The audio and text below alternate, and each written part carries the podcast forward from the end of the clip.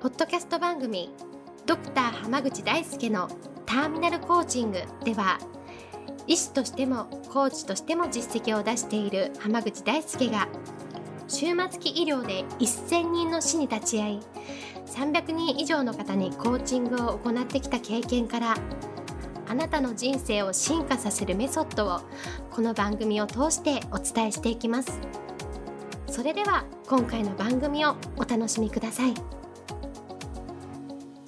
こんばんは、浜口大輔です。ポッドキャスト番組、ドクター浜口大輔のターミナルコンチューを始めていきます。それではナビゲーターの園さん、今日の質問をお願いします。はい、今日は仕事でたくさんミスをしてしまいます。どうしたらいいでしょうかという質問が来ています。よろしくお願いします。よろしくお願いします。仕事でミス連発する人って結構いるじゃないですか。はい、で、大体同じ人でしょ。うん、同じ方多いですね。そうなんです。で、その中でね、ええ、あの、私は大きく分けると2つのうん、グループに分かれると思うんです。うん、うん、一つは、はい。仕事辞めたい人。ああ、辞めたい人ですそう。か。で、もう一つのグループは、ええ、注目されたい人。なるほどですね。なのでそれそれぞれのちょっとお話をしていくと、はい、仕事辞めたい人っていうのは、え例えばねあの職を転々としてる人とかにも結構多いしう、ん、うんあ、とはその転職を考えてる人とかはい、っていうのもけとか独立起業を目指してる人とかにも結構いるんですけど、うん、うんた、だ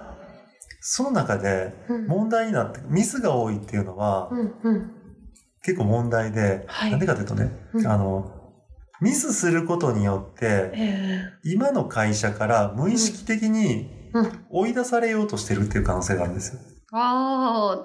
そうですよね。辞めるきっかけとか言い訳が欲しくって、でもああ、自分でそうはい仕向けてるんじゃなくって、うん、うん、無意識が辞める方向に行くためにどうしたらいいかっていう行動で、うん、うん要は今まで大してミスしてなかった人がミスが多くなるっていうのはそういう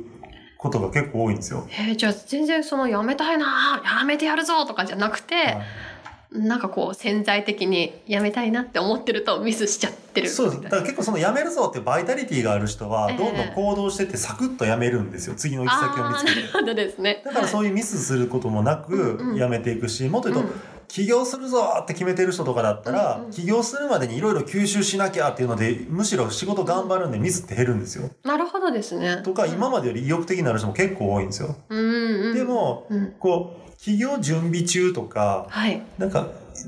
人勝負出たいけどどうしようかなとか、うんあともともとつきたかった仕事じゃないのにとか、うんうんう行きんたかった会社じゃないのにっていうので、働いてる人なんかに結構ミスする人って多いんですよ。なるほどですねそれをやめたいと思って心の中っていうかもう心の中よりももっと深い潜在的なところでうんやめたいけど、うんでもそれをやめるっていうほどのはいこう意欲がないというかガッツがないるほど人なんかだったらええちょっとしたミスを重ねていって、うんうんで言うたら減点方式でどんどんどんどんこう窓際に追いやられて。そうですよでねこうなんだったらやめるしかないなっていう消極的なやめ方をするのを望んでるって場合があるんですね。えー、その場合ってなんかこうそれこそ辞めさせられちゃいましたとはかいになった時って、はいじゃあおなんかやめさせられたこっから頑張るぞとかっていうスイッチっていうのはそういう方って入るんですそれはならないんですよ。なならんないでかっていうと、うん踏ん切りがつかないわけでしょ。もやもやだっもたやら、例えば辞めさせられることになったとしたらえ、ええ例えば行きたい職業があったのを我慢して他の職業に就いた人が、じゃあそれで辞めたらえ、うんうんその憧れの職業に行くかというと、ええそっちに行く踏ん切りもつかないから、また手じ手軽な、うんすぐ行けるような仕事を選んで、ええで、合わなくてまたミス繰り返して辞めてっていうのを繰り返す人が多いんですよ。そういうもんなんですそうなんだ。だから結構こういう人っていうのは本人は悩んでるんですよ。その無意識のところなんで。そうですよねななんだけど、なんかミスが多くてうまくいかなくってやめちゃうっていうのを繰り返すっていうのはそういう人なので、だからもうそういう、もし自分がそうかなって思うんだったら、ええそういう本当は何したいんだってやっぱ自分に問いかけることがすごい大事なんです。うんうんそこに気づくことで人生を変わり始めるんですよね。なるほどですねじゃあ自分とのこう対話というかそうです、そうです。ちゃんと考えてはいはいで、そのもう一グループの方の、ええええこう、ひ人に注目されたいっていうのでミスが多い人っていうのは、ええええこれはね、あの、生まれながらにというか、子供の頃から結構どんくさかったりミスが多かったりして、うんうん結構周りにいろいろ言われてる人が多いんですよ。えーでもそれってなんかこうそれこそミスだからこう、お前できてないなとかはどっちかというとネガティブな感じで言われることが多いわけじゃないですか、はそれってなんかこう言われて気分悪いなとかってならないもんなんですかい。ねそれはね、ええそのしこれもね、意識的にやってるんじゃないんですよ。うんうんうん無意識的な行動としてやってる人が多くって、へえ要はええミスすることによって周りが構ってくれるでしょ。あまあ何かしら言われたりとあか、お前本当にダメ だなみたいなっていううんネガティブなコミュニケーションかもしれないけど、ええそれによって人とつながれるんですよ。そうですよね確かにそつなくこなしてないからこそそういろいろ言われだるから根本的には人とつながりたいという欲求は持ってるんですよ。うんうんうん持ってるんだけど、それをうまく、要は、